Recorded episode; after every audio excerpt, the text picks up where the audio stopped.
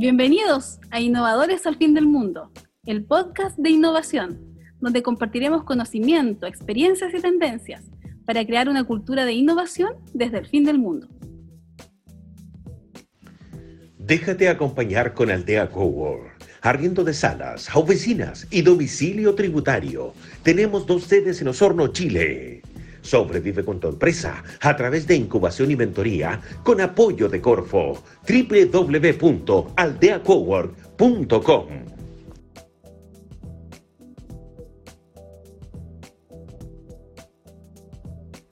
Bienvenidos a un nuevo capítulo de Innovadores al Fin del Mundo, eh, capítulo ya 21 de esta temporada. Así que, como siempre, con nuestra Cuba y mentores de impacto. Y de mentores de impacto, como siempre, Carolina Torres. ¿Cómo estás, Carolina?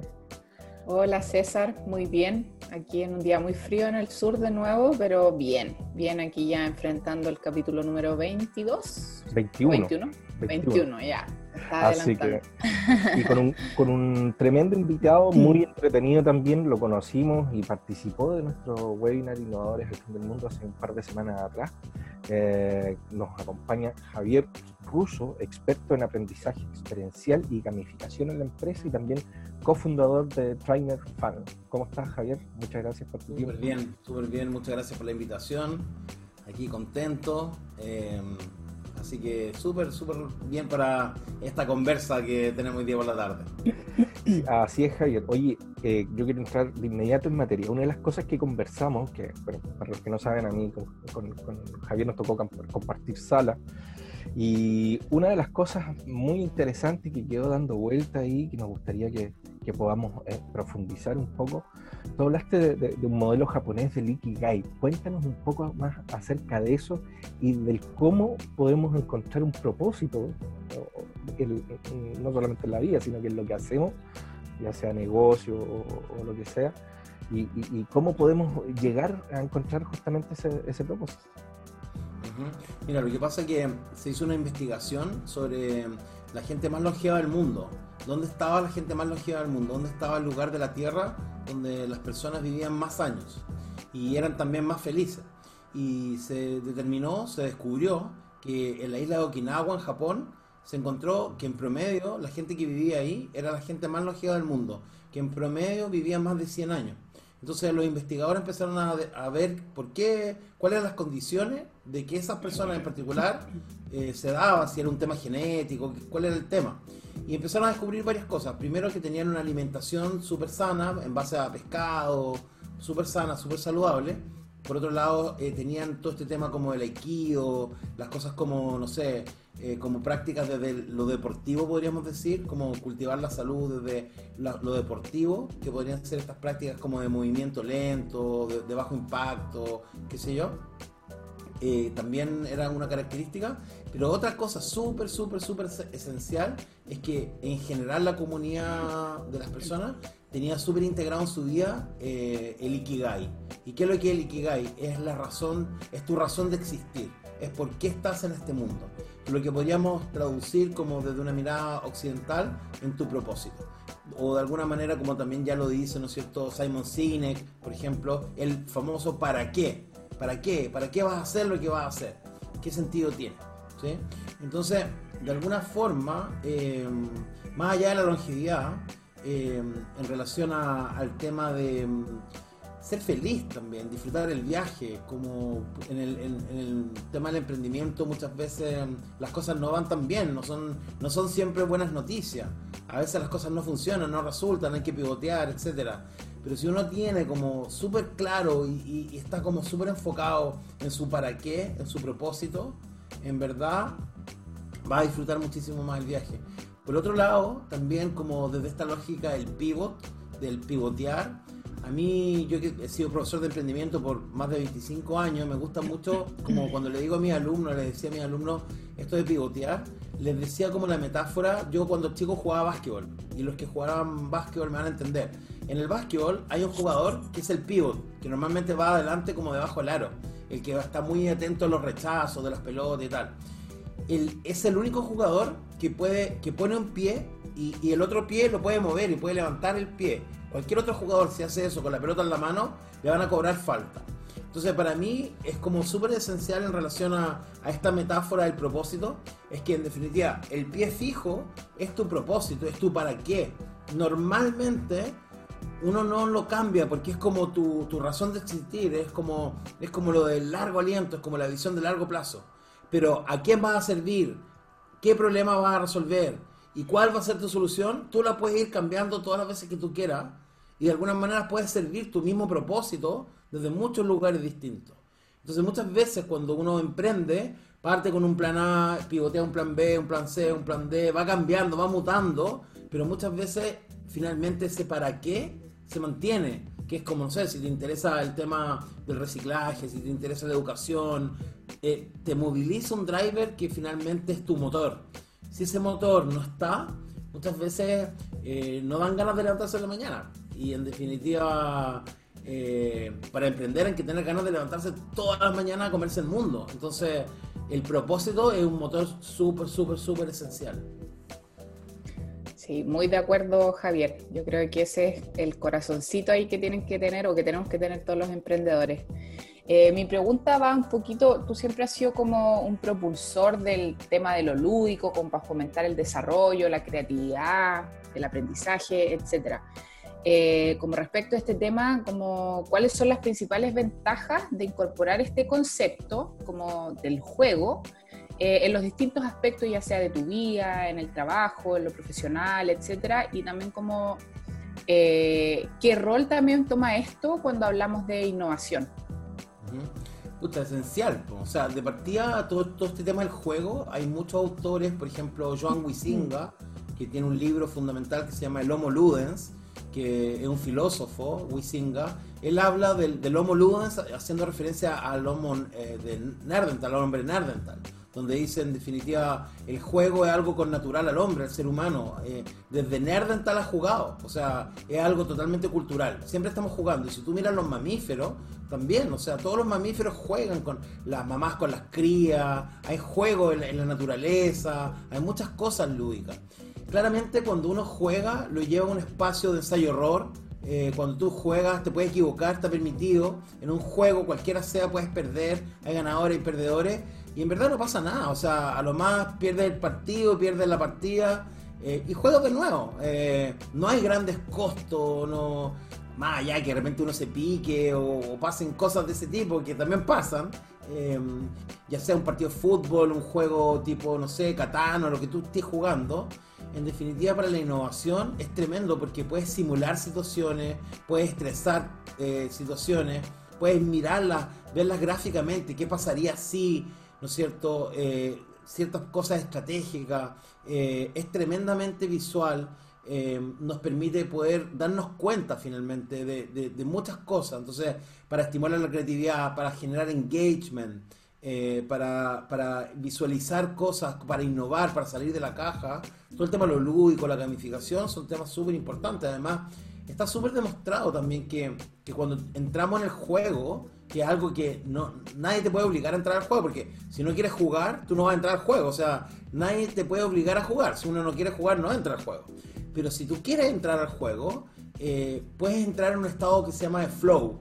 Ese estado de flow, que también está súper documentado, Em, en definitiva, el tiempo pase, tú no te das cuenta, estás como embebido en algo grato, se generan neurotransmisores, endorfina, dopamina, eh, verdaderamente incluso afecta positivamente hasta tu sistema inmune. O sea, está demostrado que, que la generación de todos estos neurotransmisores también te, te generan palancas finalmente que impactan incluso tu salud. Entonces, genera un estado de bienestar. Entonces, ¿quién no desearía desde lo organizacional, desde una empresa, desde un emprendimiento, tener a su equipo como enganchado, como en una actitud creativa, lúdica, entretenida, con engagement y que más encima le haga bien? Entonces, que genere un estado de bienestar. Es como, entre comillas, que las tiene todas. Además que en esta cosa como... Yo lo veo como una respiración. Nosotros desde Louis Tools, que es un game camp que yo soy el cofundador, que hicimos con una comunidad, que nos juntamos coaches y facilitadores a, a aprender juntos estas cosas eh, finalmente decimos la levedad profunda o la liviandad profunda. O sea, esto es como muy orgánico, es como una respiración. O sea, yo inhalo, exhalo, inhalo, exhalo. O sea, yo puedo ir a algo súper profundo, súper como de fondo, pero también me río, lo paso bien, como suelto, y entro de nuevo en lo profundo y suelto, y, y me río de nuevo. Entonces, voy como inhalando, exhalando, inhalando, exhalando y de esa manera voy tomando distancia de las cosas, voy haciendo foco, voy reflexionando, voy compartiendo con otros y ahí, ahí en ese espacio relacional de relajo, de, agrado, de bienestar, eh, es un caldo cultivo para la innovación. O sea, es, ahí tú tiras cualquier semilla y te aseguro que brota porque estás en un estado de flow, de goce donde las ideas fluyen, donde te das permiso para equivocarte, para innovar, para tirar ideas locas, donde no hay ninguna no, que, dirán, que el jefe, que me van a mirar feo, que no sé qué, y eso mata la innovación finalmente. Eh, Javier, un poco en, la misma línea que llevándolo más a la empresa, más, yo creo que todos en algún momento pasamos trabajando en alguna empresa que nos tocaban o jornadas de capacitación, las cuales podían ser muy buenas, o también podían ser o muy aburridas o que realmente no generaban cierto valor. Hoy día, a través de la gamificación, no pensando quizás en una gran empresa, quizás en, empresas de, menor tamaño, ¿cómo podemos aplicar a ese tipo de empresa una, capacitación, una motivación más gamificada? Contando un poco lo que, lo que tú haces con Trainer Fan o, como coach. Claro, o sea, partamos de la base que para más o menos alinear algunos conceptos, ¿no? O sea, cuando hablamos de gamificación, estamos hablando de, traer elementos que hay en los juegos, como que pueden ser personajes, avatares, puntos, sistemas de ese tipo, a, un esquema no, no, necesariamente lúdico, como podría ser, por ejemplo, una gestión de una bodega. O sea, una gestión fome, eh, rutinaria, eh, que no tiene nada muy entretenido, pero que si tú le metes conceptos de gamificación, tal vez le vas a poner una motivación extra a ese trabajador para que haga las cosas de una, de una manera con más engagement, más entretenida, con un sistema de visibilización de su trabajo a través de puntos, a través de avatares, donde él va a ver que va avanzando, que ha movido tantos paquetes, que ha despachado tantas cosas, que han llegado bien, y, en definitiva lo llevas como un juego, pero en definitiva lo que están viviendo es su performance de trabajo, pero en un, en un sistema donde además puedes poner esos puntos, los puedes llevar a, sistemas de métricas laborales, de darle algún bono, alguna cosa, algún incentivo, pero finalmente es un juego. Entonces, probablemente, y, esto también hay muchos casos de esto que se han estudiado, que las personas van a cuidar las cosas, van a, a ser mucho mejor, lo van a pasar mejor, va a generar un mejor ambiente laboral cuando tú incorporas cosas que pueden ser súper simples. O sea, acá no estamos hablando solamente de, grandes tecnologías, pueden ser cosas muy low tech, pero que tú traes como, un, entre comillas, un juego de mesa, pero que lo puedes llevar en un board, en una empresa, en un sistema de puntos, en un sistema de avatar, en un sistema de estrellas, de reconocimiento, donde puedes en el fondo ir generando, hoy mira, este tiene, es Comodoro en, en, en la bodega, entonces, wow, mi respeto, así como al Comodoro. Finalmente es un bodeguero pero, pero haces que en definitiva algo que puede ser muy rutinario, muy fome, hacerlo entretenido. Y eso, ¿qué es lo que va a hacer finalmente? Va a retener a los, a los talentos, porque a la hora de los que hubo, si alguien por ahí se quiere ir de la empresa o le hacen por ahí una oferta, también puede ser algo que también aporte un grano de arena a retener al talento, porque dice, bueno, pero en verdad acá tengo todo esto y además es entretenido, además tengo un buen ambiente laboral, etcétera toda la razón. generalmente eso se da mucho, yo igual trabajé muchos años en una gran empresa y, se da mucho lo, que tú comentas. Eh, esta quizás tiene que ver más con un poco, bueno, yo represento a mentores de impacto y la verdad es que siempre me gusta hacer esta, esta pregunta, un poco que tiene que ver como con cuál es tu visión eh, respecto de, de, la mentoría, del acompañamiento para los emprendedores. Tú eres como mucho de, quizás la formación, de, de, lo que estábamos conversando, gamificar en el fondo como todos esos, esos aprendizajes quizás la mentoría es una práctica como que se aleja quizás un poquito de esto, pero finalmente cuál es tu visión o si en el fondo también como que podemos conjugarla, eh, cómo se puede hacer este, este link quizás entre la mentoría, lo que tú también haces y, lo que promueves en general. Bueno, contarte primero que ya hace más de siete años soy mentor de la red de Mentores por Chile. He tenido varios mentoreados que le he hecho mentoría dentro de la misma red, yo he entrado como emprendedor y he sido mentoreado por otros mentores. Entonces también dentro de la misma red tengo la experiencia de haber sido mentoreado. He comprado mentoría pagada y, también hago mentorías de transformación digital. Sobre todo ahora con COVID inicié un programa de seis semanas de mentorías de transformación digital muy enfocado, pero en verdad me ha llegado de todo, pero muy enfocado a emprendedores del área de educación, coaches, facilitadores, que es como mi, mi core y es lo que también me interesa mucho, o sea, que no se caiga la educación, sobre todo los consultores de educación, los coaches, los facilitadores, los psicólogos, pero también me han llegado abogados, me han llegado al fondo otras profesiones, hasta una profesora de canto, o sea, cosas mm. súper disímiles unas con otras, que, que también miran las oportunidades de subirse a la transformación digital y, y que lo están haciendo, y lo están haciendo súper bien y les está yendo bien. Pero, claro, o sea, el, mirar de afuera, ¿no? El mirar de afuera, el, que, el, que, el poder resonar con un otro que, te ayude a mirarte de afuera, que te haga las preguntas, que, te acompañe, que, te, coloque también en una red eh, que tú no tienes, eh, el que te haga como un poco el, tránsito un poco más fácil, pero que también te desafíe en salir de tu zona de confort, el poder darte, ofrecerte otras miradas eh, que tú no estás mirando. Es como Mira, así como en corto, yo creo que es como que te presten unas gafas que no son tus gafas y, que en el fondo con solamente cambiar los lentes va a ver otras cosas. O sea, es cambiar los lentes. En el fondo es como una persona que es corta de vista, chuta, el, oculista le, receta otra, en algún momento le va recetando otros lentes. Eh, bueno, tener una mentoría profesional es que es como ir al oculista que te pasen otras gafas. Es como decirte, mira, toma, mira ahora, mira ahora la realidad. ¡Wow! O sea, entendiendo que no hay una realidad. La realidad es la interpretación que tenemos de los hechos que van pasando alrededor nuestro. Esa es la realidad. Pero esa interpretación obedece, no es fija, obedece a tu historia, obedece a, tus distinciones, obedece a muchas cosas. O sea, nosotros tres no vemos la misma realidad porque somos seres históricos distintos. Entonces vemos cosas distintas, nos hacen sentido cosas distintas. Entonces, tener la oportunidad de tener una mentoría profesional es poder cambiar las gafas, es poder tener la oportunidad de mirar la realidad desde otra perspectiva. Y eso, solamente eso, te abre, te abre el fondo el, mundo, porque es como mirarlo desde otro lugar. Entonces se te abren un montón de posibilidades.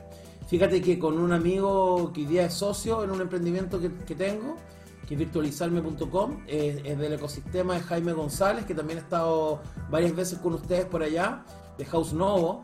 Y con Jaime estuvimos haciendo ya, hicimos un programa, una serie de cuatro, cuatro capítulos de mentoría en línea, donde invitábamos en un programa, así como este, pero también grabado, lo, lo, hacíamos por streaming eh, de House Novo en el canal de YouTube, quedaron grabadas las sesiones invitábamos a un, a un, emprendedor de mi red, de los que yo le estaba haciendo mentoría, y a alguien también de la red de House Novo, y le hacíamos una mentoría, una conversación de 40 minutos em, en línea, y lo llamamos, el, el, capítulo, el programa lo llamamos E igual MC cuadrado, como la fórmula de la relatividad, que era Early Mentoring Coffee, eh, porque era un, un, café de mentoría a las 8 de la mañana.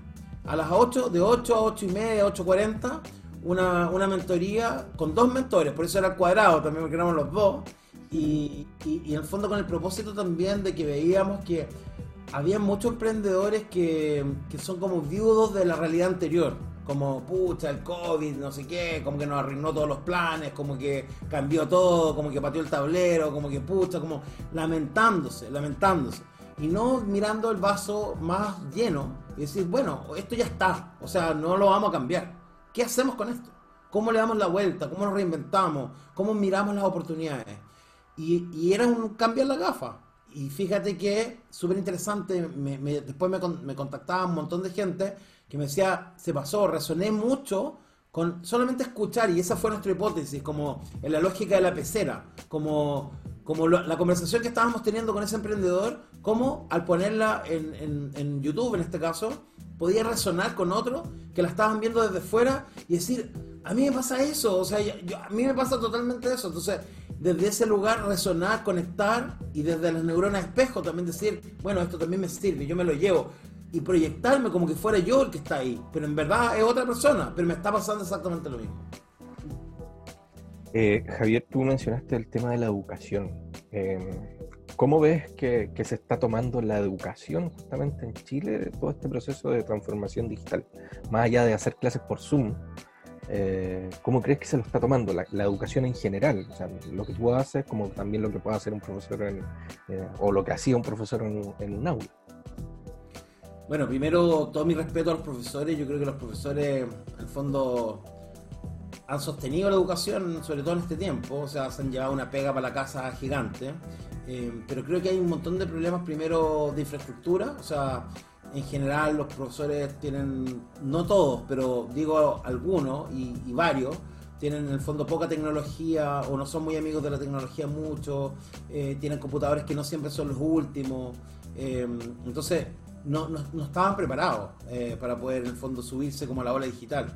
Eh, y por otro lado, también creo que ha habido como desde lo institucional, como temas de que quisieron hacer como el switch, así casi como que llevar copy-paste, lo que se hacía en, en, una sala de clases normal, llevarlo como a una plataforma de videoconferencia. Y eso no es así. O sea, hoy día los chiquillos aprenden de YouTube, o sea, kilo. O sea, y, el estándar ahí es, eh, es que en el fondo si, si realmente queremos tomarnos en serio la digitalización y la virtualización, tenemos que ser youtubers, o sea, es el estándar. O sea, no podía ir a dar la lata de una clase presencial ahora online, porque en el fondo vaya a tener todas las pantallas apagadas y los micrófonos apagados y tú no sabes si realmente hay, hay alguien al otro lado. Entonces, generar dinámica, generar temas de juego, generar temas de interacción, eh, el tema emocional, o sea, es muy, muy importante. Y para eso claramente no estábamos preparados. Eh, ahora, hemos ido evolucionando porque ya llevamos seis meses. Entonces, claro, la mayoría, muchos hicieron, quisieron hacer el switch en forma inmediata, así como copy-paste. Y ahí yo creo que hubo un error. Yo, yo habría decantado un poco. O sea, yo creo que, que los chiquillos, entre comillas, pierdan el año. O no sé si perder el año, porque en verdad están haciendo otras cosas. Eh, pero estamos en una crisis mundial que no, no, no, no, han vivido ni nuestros padres ni nuestros abuelos. O sea, hello. Eh, démonos un poquito de contexto, ¿te fijáis? Y darnos tiempo para que los profes se preparen, para que la institucionalidad se prepare, para que tengamos las plataformas, para que capacitemos. Y con eso vamos a hacer clases ahora online o en forma híbrida. Yo creo que ahora, por ejemplo, está claro que en el colegio, los colegios no caben todos los niños que, que habían, porque con esta cuestión del, contacto estrecho y todo el tema, es muy probable que no sé, yo pienso que tal vez los niños que les va un poco mejor, capaz que no vayan todos los días al colegio, que vayan dos días al colegio, tres días al colegio, y tal vez a los que les cuesta más vayan más. Y eso genera una oportunidad gigante, no solamente para los emprendedores que están en educación, sino también para los niños, porque en fondo ya estamos súper claros que en verdad la educación como la entendemos en este lado del mundo es una educación del siglo XIX con profesores del siglo XX para alumnos del siglo XXI. Entonces hay algo que está mal, o sea, estamos desalineados. Eh, estamos educando para la revolución industrial y ya estamos ahora, ¿qué onda?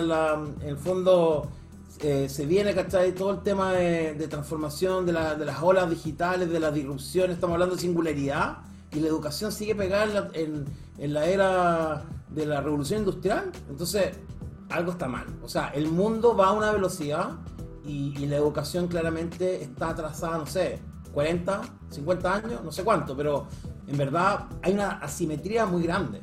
Entonces, pero, pero eso es una tremenda oportunidad también.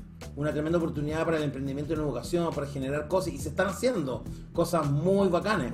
Sin ir más lejos, y perdón por ponerme como de referente, pero ya que estamos acá, eh, parte de lo que he estado haciendo en pandemia, un día dijimos, bueno, capaz que esto puede ser súper interesante para poder reflexionar al menos de qué es lo que estaba pasando en la educación y se nos ocurrió hacer un seminario online que lo llamamos bigbangeducación.com. Lo hicimos a fines de mayo, en plena pandemia. Me estaba leyendo un libro, ponte tú, de Marcos Cristal, un argentino que habla de pensamiento lúdico. Y contacté a Marcos. Y le dije, ¿sabes qué, Marcos? Me estoy leyendo tu libro, me está volando la cabeza, lo encuentro espectacular, muchas cosas que yo ya intuía y otras que, que no sabía, otras que sabía.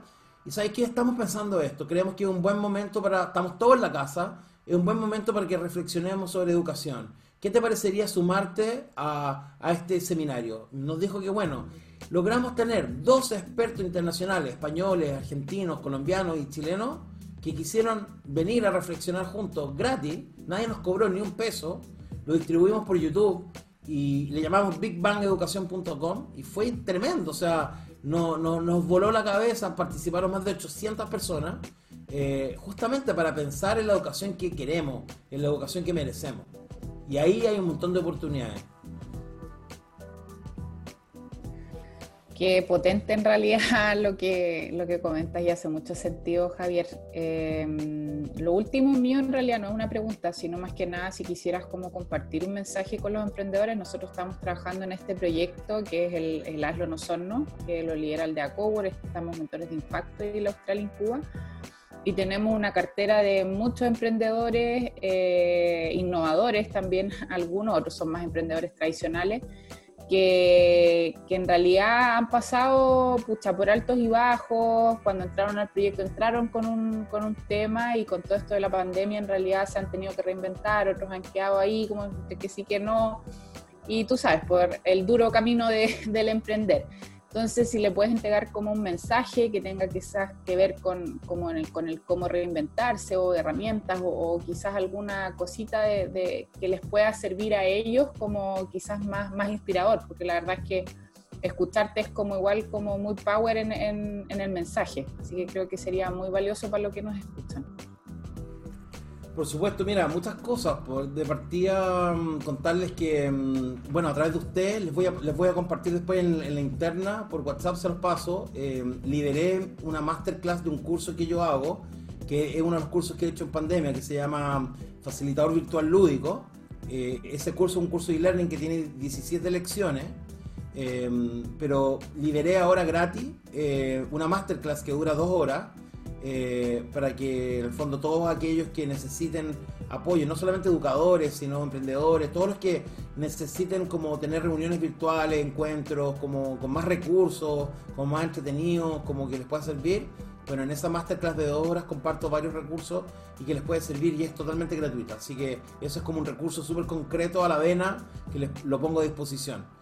Em, nada, hay que prototipar, hay que atreverse, hay que lanzarse. O sea, yo, yo el mérito que tengo es que no tengo miedo a equivocarme. Em, cuando yo venía llegando de Antofagasta, eh, cuando en marzo, fines de marzo, y los clientes me empezaron a llamar, Javier, se cayó el congreso, se cayó el seminario, se cayó esto, se cayó lo otro, y todos mis planes que yo tenía como en el corto plazo se cayeron gracias a Dios me pilló con ahorros, me pilló con, me pilló con cuentas por cobrar, que tuve un buen enero y febrero, eh, porque claro, uno empieza como a, perder su capital, a perder su patrimonio, porque la espalda no, no, es para siempre, o sea, el capital de trabajo también se va acabando, entonces, en definitiva, y sobre todo con la incertidumbre, que tú no sabes cuánto va a durar, qué va a pasar, eh, que unos dicen un mes, dos, tres, ya vamos en seis, imagínate, o sea, eh, bueno, entonces lo que siempre tuve súper claro es que tenía como que rediseñar mi propuesta de valor y tenía que ser una escalera de valor nueva. Y, esa escalera de valor nueva entendía que tenía que partir con un producto gratuito porque tenía que poder atraer a early adopters que tuvieran un dolor. ¿Te fijáis? Porque eh, la base de la economía digital que hay que entender es que los mercados, como ya se decía en el Club Train Manifesto, por ahí por el año 95, eh, o 98, Internet partió en 95 más o menos, el 98 se hizo un libro que se llama el Club Training Manifesto, que eran 95 prácticas humanas de cómo la red de redes iba a cambiar la realidad, y de hecho la cambió. Hoy día no concebimos no tener un WhatsApp, no tener instantaneidad, los mails. Yo me acuerdo, yo estaba trabajando cuando en, en la empresa teníamos un mail para toda la empresa, o sea, y eso no fue hace tanto tiempo, o sea, imagínate. Y la cosa es que finalmente tenía claro que que tenía que hacer este llamado a, gente que tuviera el dolor. ¿Para qué? Para poder en el fondo eh, desde ya darle una solución, pero también a esas personas que tienen el dolor poder hacerles dos ofertas. Una primera oferta económica para que dieran un pasito dentro de mi nueva escalera de valor y me pudieran comprar algunas cosas más económicas y otros que, que, tuvieran el dolor más grande y que también tuvieran la disponibilidad de pago pudieran pagar algo mayor, más grande. Bueno, así lo hice y, eso lo hice en la primera semana, o sea, estuve dos días meditando, mirando, mirando, mirando cuál era como la mejor versión de Javier que puede salir en este momento, porque el facilitador virtual, el, facilitador lúdico, que, facilita espacios presenciales, en, este, en ese momento no hay lugar, porque no nos podíamos ni juntar. Entonces no, no, no agregaba valor en ese momento.